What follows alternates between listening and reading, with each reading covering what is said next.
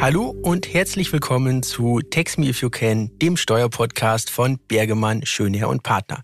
Mein Name ist Florian Mack, ich bin Steuerberater an unserem Standort in Frankfurt am Main und begleite Sie durch die heutige Podcast-Episode. Ja, und wir haben uns hier zusammengefunden, um den Monat Mai zu begehen. Ich hoffe, äh, Sie, liebe Zuhörer und Zuhörer, haben den 1. Mai, den ersten Feiertag gut überstanden. Der Bollerwagen ist wieder im Keller, der Bierkasten leer und ja, dann schauen wir doch mal, was in unserem Bollerwagen denn so ist an steuerlichen Highlights und steuerlichen Themen und äh, fangen direkt an. Aber zuvor möchte ich natürlich nochmal meine Gäste begrüßen und äh, zuallererst Ladies First aus München angereist, Wirtschaftsprüferin und Steuerberaterin Lisa Pfaff. Gute Lisa.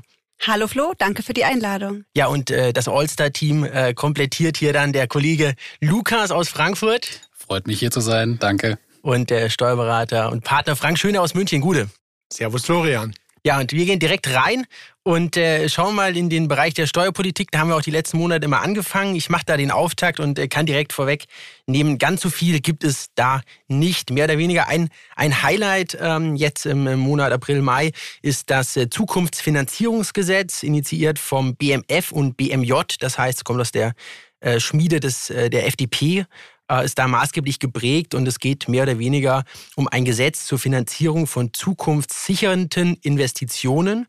Äh, und das äh, befindet sich jetzt in Ressortabstimmung, ist dort eingebracht. Es gibt noch verschiedene Stellungnahmen, die man erwarten kann, beziehungsweise die abgegeben werden bis zum 10. Mai.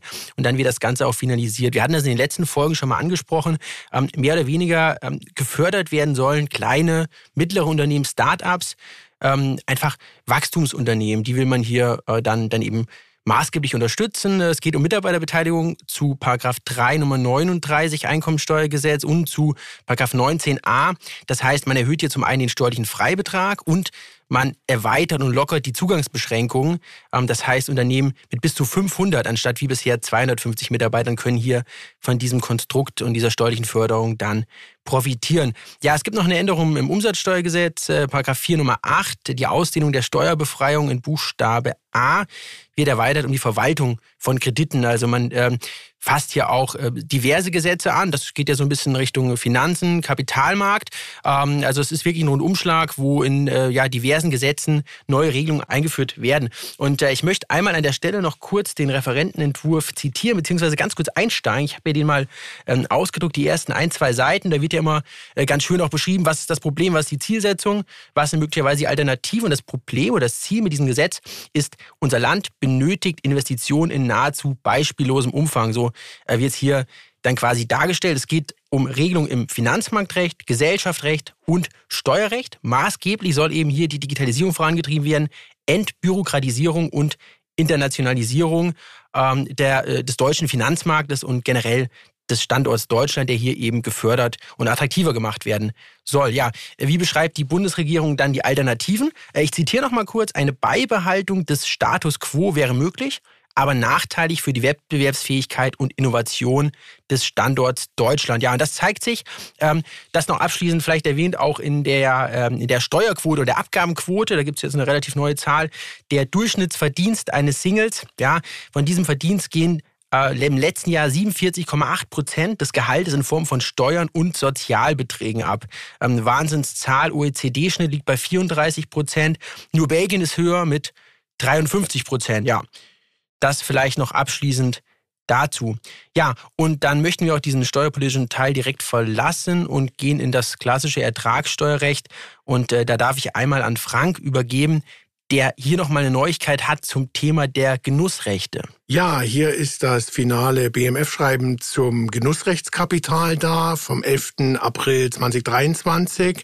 Wir haben ja in der Dezember-Ausgabe bereits ausführlich über den Entwurf äh, zu diesem Schreiben berichtet. Daher hier an der Stelle nur die ja drei wesentlichen Änderungen im Vergleich zum Entwurf. Erstens die Zuführung von schuldrechtlichen Kapitalüberlassungen von fremden Dritten soll jetzt äh, stets fremd Fremdkapital sein, steuerliches Fremdkapital. Im Unterschied zum Handelsrecht, äh, da kann das ja durchaus äh, Eigenkapital sein, ist aber jetzt hier klar so festgelegt. Zweitens, die Kriterien für die Einordnung als Eigenkapitalzuführung in der Krise, die im Entwurf noch enthalten waren, äh, fehlen im finalen Schreiben komplett. Im Entwurf war das in der Textziffer 18. Die ist insoweit ganz gestrichen worden. Und schließlich drittens, die Beteiligung am Liquidationserlös ist ja ein wichtiges Kriterium für die Einordnung als Eigen- oder Fremdkapital. Soll es bereits dann genügen, wenn im Rahmen der Liquidation eine zumindestens teilweise Beteiligung an den stillen Reserven erfolgt. Im Entwurf war das noch allgemeiner äh, formuliert. Ja, und das Schreiben ist, wie gesagt, in Kraft und in allen offenen Fällen anzuwenden. Ja, und äh, laut BMF ist eben dann, wie du ja schon vollkommen zu Recht gesagt hast, dieses entscheidende Abgrenzungskriterium für das Vorliegen quasi von steuerbilanziellem Fremdkapital das Bestehen der Rückzahlungsverpflichtung. Dann kommen wir zum nächsten Thema. Es geht um das Thema Einzelwertberichtigung bei Kreditinstituten. Hier hat das BMF einen ähm, Entwurf ähm, vorgelegt. Die Verbände haben hier noch Zeit zur Stellungnahme. Ähm, das ist ganz interessant, weil ich habe es mal grob überflogen. Es geht auch ähm, um bestimmte Parameter, die nicht nur unbedingt Kreditinstitute betreffen, sondern vielleicht auch andere Unternehmen. Aber Lisa, da hast du uns äh, noch ein paar mehr Informationen mitgebracht heute. Ganz genau.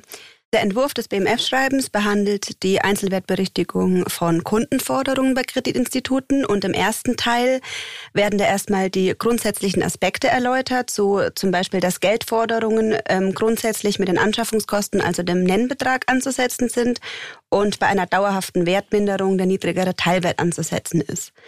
Bei einem latenten Ausfallrisiko ist eine Pauschalwertberichtigung vorgenommen und bei einem akuten Ausfallrisiko eine Einzelwertberichtigung. Eine Einzelwertberichtigung dem Grunde nach ist immer dann vorzunehmen, wenn eine Zahlungsstörung vorliegt, die am Bilanzstichtag eine gewisse Zeit besteht und bis zur Bilanzaufstellung anhält. Das ist beispielsweise dann der Fall, wenn wir einen 90 Tage ununterbrochenen Zahlungsverzug haben oder beispielsweise ein Insolvenzantrag gestellt wurde. Der Höhe nach ergibt sich die Einzelwertberichtigung immer aufgrund einer Schätzung, aber hier muss eine objektive Grundlage gegeben sein, aber natürlich ist es mit einer gewissen Unsicherheit verbunden. Die Wertberichtigungsquote ist aus den Erfahrungen der Vergangenheit zu ermitteln, in der Regel dann institutsspezifisch. Das BMF-Schreiben, also der Entwurf, stellt jetzt im zweiten Teil ein steuerliches Vereinfachungsverfahren vor, das einheitlich für alle Forderungen anzuwenden ist. Und die Entscheidung muss getroffen werden über die Anwendung für jedes Wirtschaftsjahr bis zur erstmaligen Übermittlung der E-Bilanz und ist dann bindend zu treffen. Danach gibt es eine standardisierte Einzelwertberichtigungsquote. Ähm, die Berechnung ergibt sich aus der Dauer der Zahlungsstörung. Hier ist dann auch zu unterscheiden zwischen besicherten und unbesicherten Forderungen. Je nachdem ergibt sich hier eine andere Quote. Und immer dann, wenn der Zahlungsverzug über 90 Tage beträgt, ähm, erhöht sich eben die Quote. Bei unbesicherten Forderungen um 10 Prozent alle 30 Tage und bei besicherten Forderungen um jeweils 1 Prozent. Wichtig ist hier auch noch, dass der Wertansatz der Summe der Forderungen der Steuerbilanz den Ansatz in der Handelsbilanz nicht unterschreiten darf. Ein Hinweis hier von unserer Seite, sollte das jetzt alles so Anwendung finden, sollte man es auf jeden Fall sehr gut dokumentieren, damit man später nicht mit der Betriebsprüfung irgendwie in Diskussionen gerät. Also auf jeden Fall die Zahlungsstörung und auch die Abgrenzung zwischen unbesicherten und besicherten Forderungen ist hier sehr wichtig. Ja, vielen Dank für, für die Ausführungen und auch die ähm, Kriterien, die dann hier zugrunde gelegt werden. Ich denke, das dürfte dann auch insgesamt ausstrahlen auf andere ähm, Forderungen, jetzt beispielsweise insbesondere ähm, auch auf Forderungen aus Lieferung und Leistung. Ähm, es gibt ja gerade, wenn es um das Thema dauerhafte Wertbindung gibt, ja schon das eine oder andere BMF-Schreiben, wo man sich dann bedienen kann der Praxis. Aber es lohnt sich hier dann nochmal ja, begleitend zu lesen, wenn man dann derartige Forderungen zu bewerten hat. Dann kommen wir in den internationalen Bereich, gehen ins grenzüberschreitende Steuerrecht und ähm, der eine oder andere äh, treue Hörer oder auch ähm, der uns auf unserer LinkedIn-Seite folgt, der hat den Post sicherlich schon mitbekommen. Wir haben uns geäußert zu einem BFH-Urteil. Es geht um die Wegzugsbesteuerung, ähm, auch ein sehr interessantes Thema. Der Gesetzgeber ist ja seit Jahren dran bestrebt, hier ähm, ja neue Hindernisse dann eben einzuführen, dass das Steuersubstrat wirklich auch hier in der Bundesrepublik bleibt. Aber das ähm, ist jetzt eine Entscheidung, die sicherlich der eine oder andere auch in der Gestaltungsberatung nutzen kann. Äh, deswegen, Philipp, äh, erklär uns doch noch mal ein paar Hintergründe, auch hier auf der Tonspur bitte. Genau, also es geht um das Urteil vom BFH vom 21. Dezember 2022, wie du schon gesagt hast. Es geht konkret um die Wegzugsbesteuerung nach 6 Absatz 3 AStG. Alte Fassung, aber so viel vorab. Es gilt wahrscheinlich, oder wir sind der Meinung, es gilt auch für die neue Fassung. Und zwar haben wir hier ähm, Anteile im Sinne des Paragraphen 17 EStG, also wenn man mehr als ein Prozent einer Kapitalgesellschaft hält, die Sitz im Inland hat, Da hat man die Komplikation, wenn man dann jetzt seinen Wohnsitz oder seine unbeschränkte Steuerpflicht in Deutschland aufgibt und ins Ausland zieht, dass man dann unter Umständen in eine sogenannte Wegzugsbesteuerung reinfällt und man muss im Endeffekt die stillen Reserven, die in dieser Beteiligung schlummern, dann entsprechend versteuern. Das Finanzamt hat hier allerdings, beziehungsweise der Gesetzgeber hat hier allerdings eine Klausel eingebaut, dass wenn man nur vorübergehend ins Ausland geht, also diese unbeschränkte Steuerpflicht nur vorübergehend aufgegeben wird, dass dann eine Wegzugsbesteuerung logischerweise nicht mehr eintreten soll, weil der Steuerpflichtige kommt ja wieder zurück ins Inland, beziehungsweise nach Deutschland und dann wären die äh, stillen Reserven wieder steuerbehaftet. Jetzt geht es um dieses Tatbestandsmerkmal der vorübergehenden Abwesenheit und das Finanzamt hatte hier immer gefordert, dass äh, der Steuerpflichtige nachweist, dass eine Rückzugsabsicht des Steuerpflichtigen besteht. Da sollten subjektive Tatbestandsmerkmale vorgelegt werden. Also man sollte das glaubhaft darlegen, dass man denn zurück nach Deutschland kommt. In den Fällen wurde dann auf die Wegzugsbesteuerung verzichtet. Und wir hatten jetzt einen Fall, beziehungsweise der BFH hat über einen Fall zu entscheiden. Da war eine Klägerin, die ist in die Vereinigten Arabischen Emirate gezogen, konnte diese Rückzugsabsicht im Zeitpunkt des Wegzugs ins Ausland nicht nachweisen und das Finanzamt wollte dementsprechend dann ja die Wegzugsbesteuerung dann realisieren. Und die Steuerpflichtige ist aber innerhalb des Zeitraums von fünf Jahren wieder nach Deutschland zurückgezogen. Also objektiv ist dieser Rückzug erfolgt. Und da ging es jetzt um die ja, gegenseitigen Ansichten. Ist die subjektive oder die objektive Rückzugsabsicht dann äh, entscheidend? Und der BFH hat sich hier klar gegen das Finanzamt positioniert, hat gesagt, die objektive Rückzugsabsicht oder der tatsächliche Rückzug ist ausreichend innerhalb des Zeitraums von fünf Jahren. Jetzt sind es sieben Jahre. Das heißt, äh, man muss hier gar nicht glaubhaft darlegen, dass man denn zurückziehen möchte nach Deutschland und die unbeschränkte Steuerpflicht wieder begründet, sondern es reicht aus, das tatsächlich in diesem Zeitraum zu tun. Wenn man jetzt schaut und äh, es wird wahrscheinlich einige Steuerpflichtige geben, die in den letzten Jahren nach Dubai und die Vereinigten Arabischen Emirate ausgewandert sind. Das wäre jetzt das Beispiel. Wenn die jetzt diesen Rückzugswillen nicht glaubhaft darlegen wollten und das Finanzamt hier gesagt hat, wir machen eine Wegzugsbesteuerung, dann könnte man eventuell durch diesen Rückzug, durch diesen tatsächlichen Rückzug, die äh, Gestaltung so wählen, dass man dann innerhalb des Zeitraums von fünf beziehungsweise sieben Jahren nach Deutschland wieder zurückkommt. Und dann wäre diese Wegzugsbesteuerung nicht einschlägig. Und das kann mitunter bei hohen Stellenreserven dann entsprechend ja, viel Steuervolumen ersparen. Und der Steuerpflichtige hat hier durch den Umzug, der unter Umständen auch stressig sein kann, dann zumindest ein bisschen Stress mit dem Finanzamt gespart. Ist doch mal eine schöne Entscheidung, beziehungsweise äh, etwas, was auch dann in der Praxis durchaus sicherlich Anwendung findet. Wir kommen zum Umsatzsteuerbereich, Umsatzsteuerrecht, äh, was nämlich keine Anwendung findet. Ähm, mittlerweile ja ein doch leidiges Thema, Paragraph 2b Umsatzsteuergesetz. Äh, da hatten wir uns auch schon mal dazu ausgelassen, ähm, Unternehmereigenschaft, ähm, jetzt hier ein neues EuGH-Urteil, beziehungsweise zwei Urteile. Es geht nämlich um die Unternehmereigenschaft bei defizitären Tätigkeiten in Bezug auf die öffentliche Hand, Lisa. Ganz genau. Die steht nämlich auf dem Spiel. Der EuGH hat kürzlich entschieden in zwei Urteilen, dass die öffentliche Hand bei Ausübung von defizitären Tätigkeiten nicht als Unternehmer anzusehen ist. Und konkret heißt es, defizitäres Handeln hat er so definiert, wenn beispielsweise Zuschüsse von dritter Seite gewährt werden oder ein Entgelt unter dem Marktpreis verlangt wird, was häufig bei juristischen Personen des öffentlichen Rechts auftritt, weil die beispielsweise aus sozialpolitischen Erwägungen handeln. In dem ersten Urteil ging es um eine polnische Gemeinde, die PV-Anlagen an Grundstückseigentümer überlassen hat und nur 25 Prozent der förderfähigen Kosten in Rechnung gestellt hat, weil sie eben durch Zuschüsse subventioniert wurde. Hier hat der EuGH entschieden, dass zwar grundsätzlich ein Leistungsaustausch gegeben ist, aber keine wirtschaftliche Tätigkeit und damit Unternehmereigenschaft ähm, vorhanden ist, dass hier sich um eine einmalige Leistung gehandelt hat und die Leistungen weit unter dem Marktpreis lagen. Und im zweiten Urteil ging es ebenfalls um eine Gemeinde.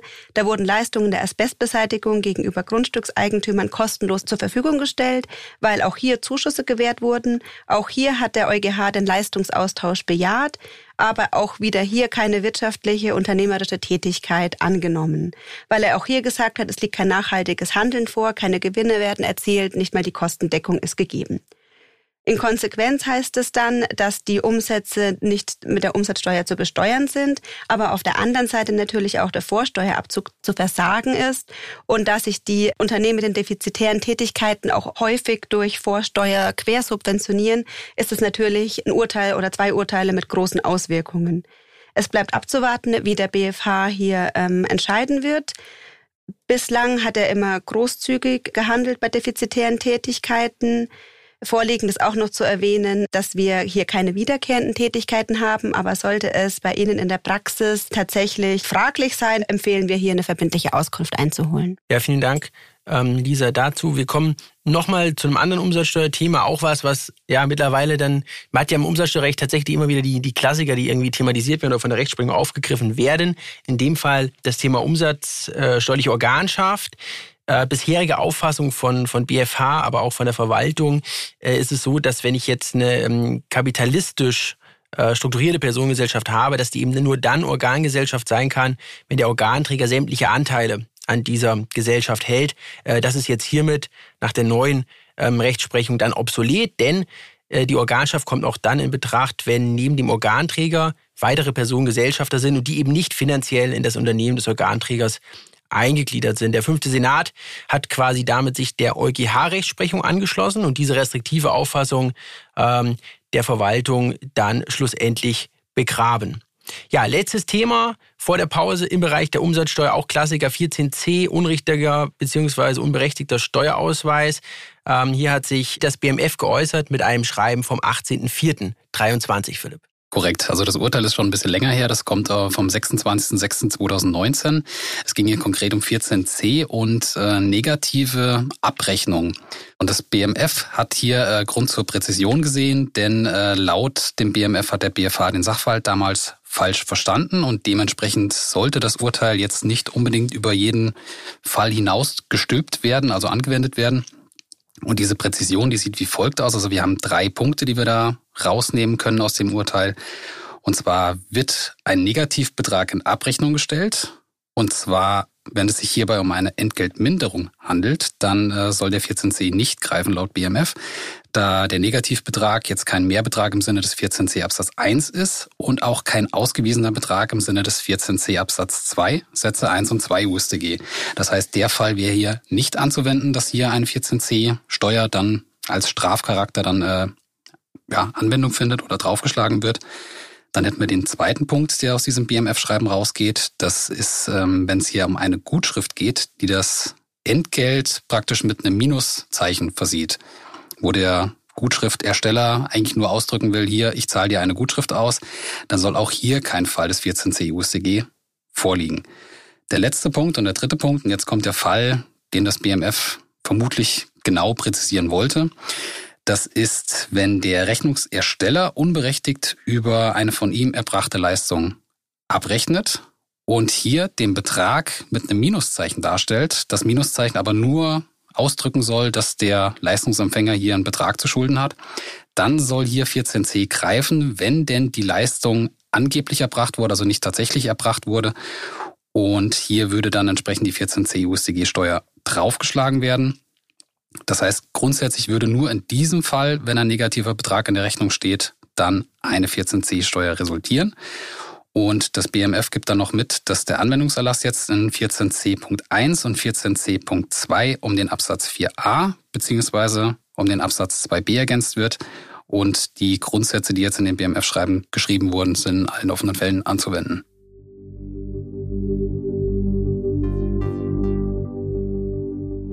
Ja, und äh, wir haben uns noch etwas Besonderes überlegt für die Folge Mai. Und zwar haben wir ein Gewinnspiel vorbereitet für Sie, liebe Zuhörerinnen und Zuhörer.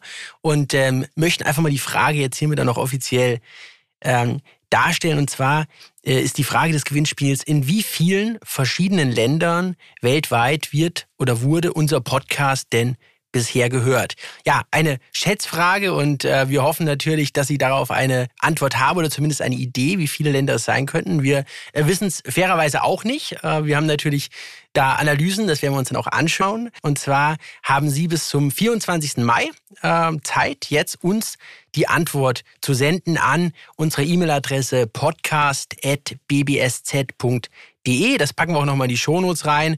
Und äh, dann werden wir quasi am 24. Mai einen Gewinner ziehen, einen Gewinner ermitteln. Ähm, Wäre natürlich super, wenn Sie auch die Kontaktdaten dalassen, dass wir Sie dann dementsprechend kontaktieren dürfen. Und äh, ja, die Frage ist natürlich beim Gewinnspiel, was, was kann man gewinnen? Äh, Philipp, was gibt's denn zu gewinnen?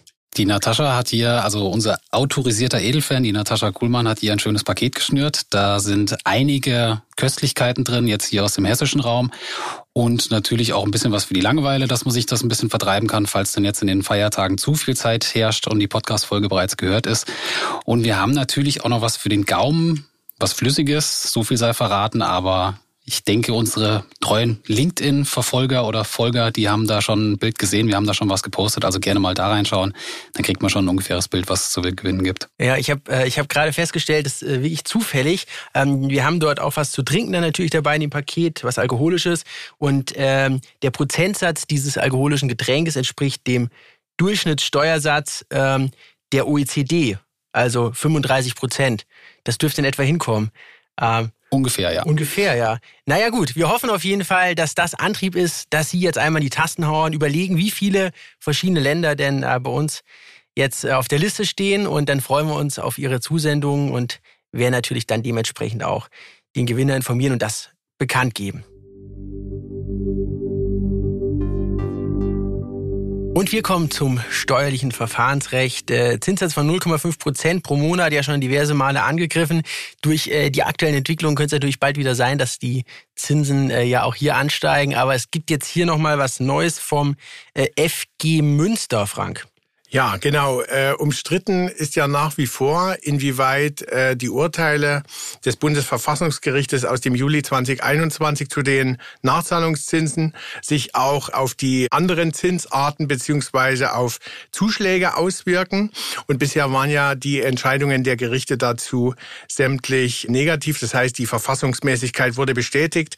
Und so auch hier wieder das Finanzgericht äh, Münster in einem Aussetzungsbeschluss äh, und äh, einem Urteil vom 8. und 9. März diesen Jahres, wo es entschieden hat, dass die 0,5 Prozent pro Monat auch in der Niedrigzinsphase verfassungsrechtlich äh, nicht zu beanstanden sind.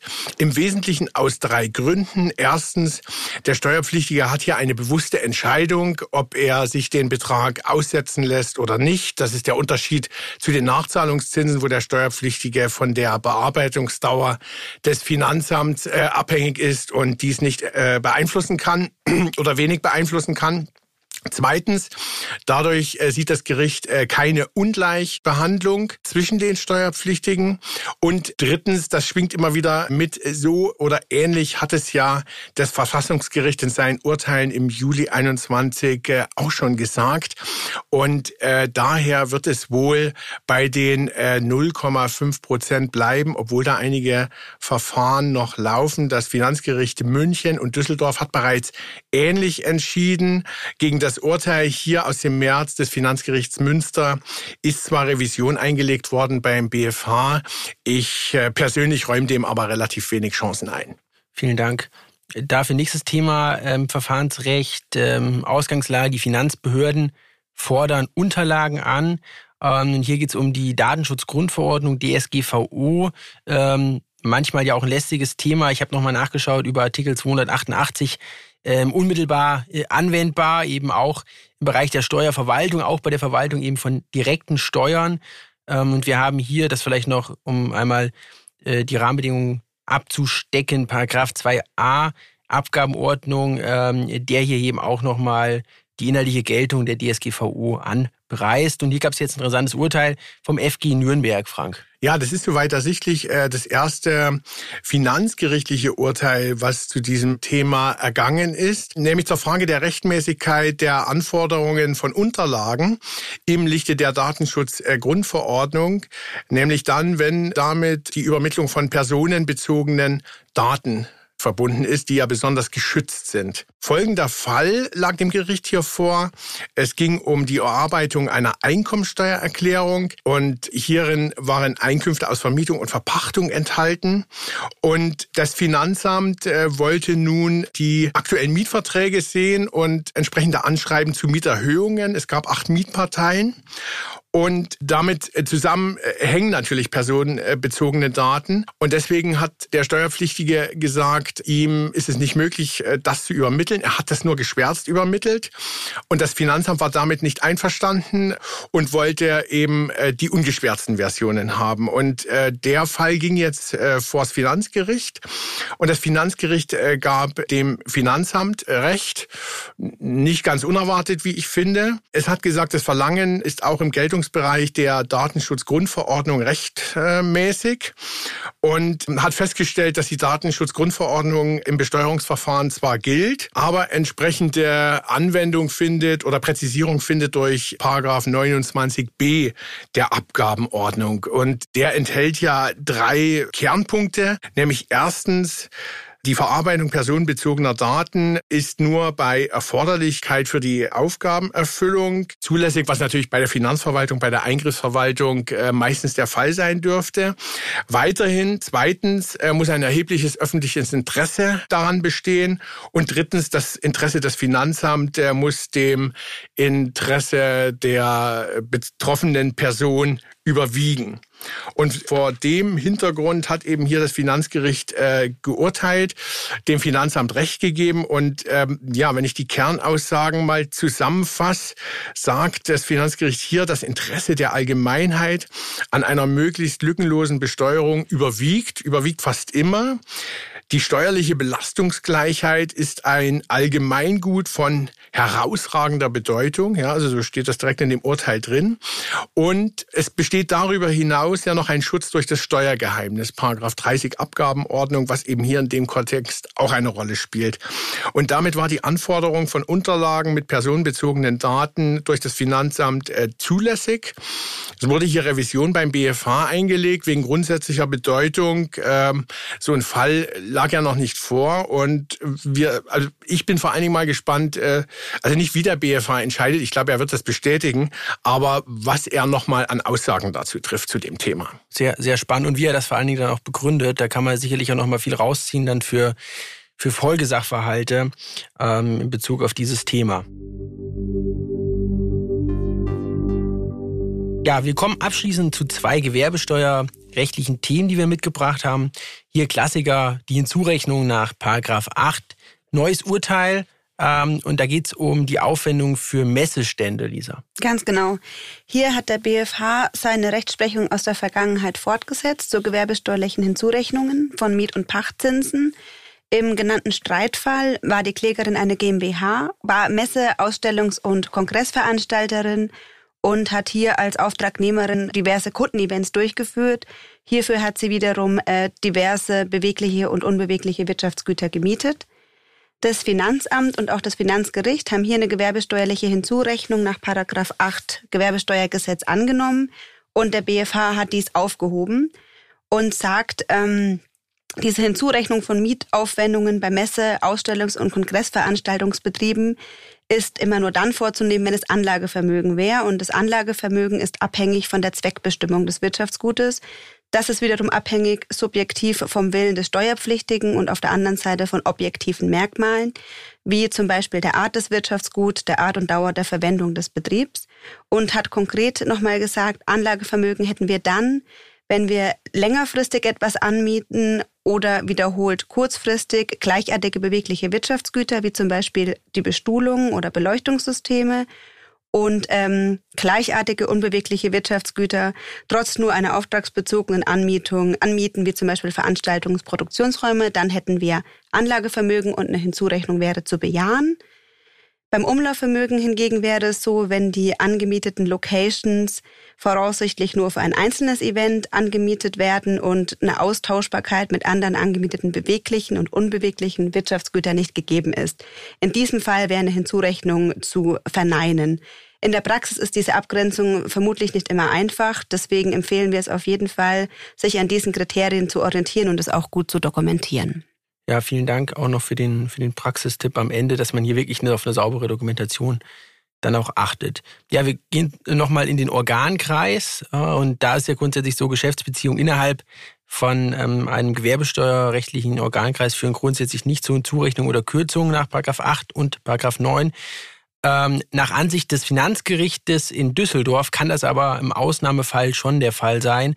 Und äh, Philipp skizziert nochmal ganz kurz den Sachverhalt. Fangen wir direkt mit dem Sachverhalt an. Stellen wir uns vor, wir haben eine Muttergesellschaft M oder eine Konzernmuttergesellschaft M, die hat eine ertragssteuerliche Organschaft mit mehreren Gesellschaften. Einerseits ist das die A GmbH, es gibt aber auch noch weitere Organtochtergesellschaften. Und in der Konstellation war das so, dass die Organtochtergesellschaften jeweils Grundbesitz hatten, diesen an die A GmbH verpachtet haben und die A GmbH wiederum am Markt aufgetreten ist und dann diese Grundbesitze entsprechend an fremde Dritte weiter vermietet oder weiter verpachtet hat. Und die A GmbH hatte die Pachtzahlung logischerweise als Aufwand verbucht, was auch soweit nicht beanstandet wurde. Eine Hinzurechnung nach 8 Nummer 1 E Gewerbesteuergesetz wurde nicht vorgenommen. Auch das wurde nicht beanstandet vom Betriebsprüfer. Und die Organtöchter, die die organinterne Weiterverpachtung an die A GmbH betrieben haben. Die haben allerdings die Kürzung nach 9 Nummer 1 Satz 2 Gewerbesteuergesetz beantragt. Und hier hat sich dann der Prüfer hingestellt und hat gesagt, hier, Leute, so geht's nicht. Also die Kürzung wurde versagt. Das Finanzgericht hat dem jetzt widersprochen weil die Begründung des Prüfers, dass sich die Aufwendungen und die Pachterträge innerhalb des Organkreises neutralisieren, die hat beim Finanzgericht nicht ganz gezogen, weil wenn man in den 8 Nummer 1e reinschaut, klar, 50 Prozent der Pachtaufwendungen werden hinzugerechnet und die Kürzung sieht aber vor, dass alle Aufwendungen und Erträge dann entsprechend von der Gewerbsteuer abgerechnet werden. Insoweit gibt es hier so ein kleines Missverhältnis und das Finanzgericht hat auch genau das angebracht und sagt, die erweiterte Kürzung wäre nur insoweit zu gewähren, als sie den jeweiligen Betrag jetzt wird es ein bisschen technisch, einer hypothetischen Hinzurechnung der Hälfte der verausgabten Pachtzinsen bei der als Pächterin agierenden Organgesellschaft A GmbH übersteigt. Das heißt, hier soll eine Gleichstellung erfolgen, weil eben diese Neutralisierung innerhalb des Organschaftsverhältnisses nicht 100% sichergestellt ist und der übersteigende Betrag soll dann entsprechend der Kürzung unterliegen. Insoweit ja, soll im Endeffekt eine Gleichstellung mit fremden Dritten erfolgen und man möchte hier die Kürzung innerhalb des Organkreises ermöglichen. Genau, in der Literatur wurde das Thema bereits ja kontrovers diskutiert. Es gab ja einige Meinungen, die gesagt haben, es hätte sogar eine vollständige Kürzung erfolgen müssen, also ohne diese hypothetische Hinzurechnung bei der AGMBH. Deshalb ist das auch relativ spannend. Das Finanzgericht hat auch gesehen, dass hier reges Interesse an diesem Urteil besteht. Deshalb hat es auch die Revision zugelassen. Und wir sind natürlich ganz gespannt, was der BFH im Zweifelsfall dazu sagen wird. Ja, und wie dann seine, seine technische Auslegung dann, dann ist. Äh ja, gewerbesteuerliche Technik äh, in Bezug auf Organschaft, beispielsweise jetzt auf Paragraph 7, das ist ja ganz spannend, aber ich glaube, wir lassen das jetzt und werden nicht mehr so viel Technik jetzt noch machen zum Ende unserer heutigen Podcast-Folge, sondern schauen einfach nochmal auf die Statistik des Monats. Und äh, hier haben wir uns äh, angeschaut, wie sich der Steueraufkommen entwickelt hat. Äh, ganz aktuelle Zahlen jetzt aus März 23. Im Vergleich zum Vorjahr ähm, sind die Steuereinnahmen insgesamt um 1,5 Prozent gesunken. Naja, dann muss man sich natürlich auch immer die Frage stellen, warum? Ähm, wir haben zum einen, das will ich mal kurz hier auf, aufarbeiten oder aufzählen, die steuerliche Entlastung in Höhe von 12 Milliarden durch äh, Tarifänderungen, Stichwort hier kalte Progression. Wir haben die Anhebung Kindergeld 6 Milliarden. Wir haben jetzt 100 Prozent Sonderausgabenabzug für Altersvorsorgeaufwendungen äh, eben bis zum Höchstbetrag. Das sind 3 Milliarden und auch die temporäre Umsatzsteuersenkung auf Gas ähm, 8 Milliarden. Also das ist natürlich massive Entlastung hier für den Steuerpflichtigen. Ähm, was spannend ist, ähm, abschließend jetzt noch eine Zahl auf Länderebene. Die Einnahmen aus den Ländersteuern, die sind um 25 Prozent gesunken. Grund hierfür ist insbesondere der Rückgang bei der Grunderwerb und der Erbschaftssteuer. Ja, und damit beenden wir dann die heutige äh, Podcast-Episode. Und äh, ich ähm, bedanke mich bei Ihnen, liebe Zuhörer und Zuhörer. Verweise natürlich nochmal an der Stelle auf das äh, Gewinnspiel. Spulen Sie gerne nochmal vor, hören Sie rein und schreiben Sie uns eine E-Mail, wie viele Länder denn äh, es denn gibt, wo unser Podcast mittlerweile gehört. Da bin ich selbst wird. sehr gespannt. Ja, habt ihr eine Vermutung? ist es schwierig zu sagen. Ja, gute Einschätzung würde ich jetzt nicht geben, weil wir ja die, also zumindest die Karte mit den, mit den Ländern sehen. Ja. Müssten wir dann halt zählen, aber ich denke, es sind einige und so viel sei verraten. Wir sind mittlerweile auf jedem Kontinent vertreten. Ich glaube, nur die Antarktis fehlt, aber ich glaube, da gibt es nicht so viele Podcast-Hörer. Das war jetzt ein heißer, heißer Tipp. Ja, ich glaube, äh, dort interessieren die Bewohner auch nicht so das nationale internationale Unternehmenssteuerrecht. ja, wer weiß. Die haben da wahrscheinlich andere Interessenschwerpunkte, was auch vollkommen verständlich ist. Ja, dann äh, würde ich doch einfach mal an der Stelle sagen, ich bedanke mich bei meinen Gästen, ähm, Lisa Pfaff aus München. Schön, dass du angereist bist. Gerne wieder. Vielen Dank, ich komme gerne wieder. Ja, und äh, der Kollege Schöneher äh, macht sich dann auch wieder auf den Weg Richtung München. Danke, dass du hier in Frankfurt warst. Ja, hat Spaß gemacht wieder, Flo. Und natürlich äh, den Kollegen Philipp Lukas. Wir haben es nicht so weit dann ins Büro, ähm, aber schön, dass du da warst und äh, schön, dass du dabei warst. Ja, schön, dass du mich mitgenommen hast. Ja, sehr gerne. Und äh, ich bedanke mich bei Ihnen, liebe Zuhörer, äh, wünsche Ihnen einen guten Mai, hoffentlich äh, besseres Wetter, dass man auch mal raus kann, ein bisschen die Zeit genießen kann und äh, freue mich natürlich, wenn wir uns dann wieder hören für den nächsten Monat, wenn es dann wieder heißt Text Me If You Can, der Steuerpodcast von Bergemann, Schöner und Partner.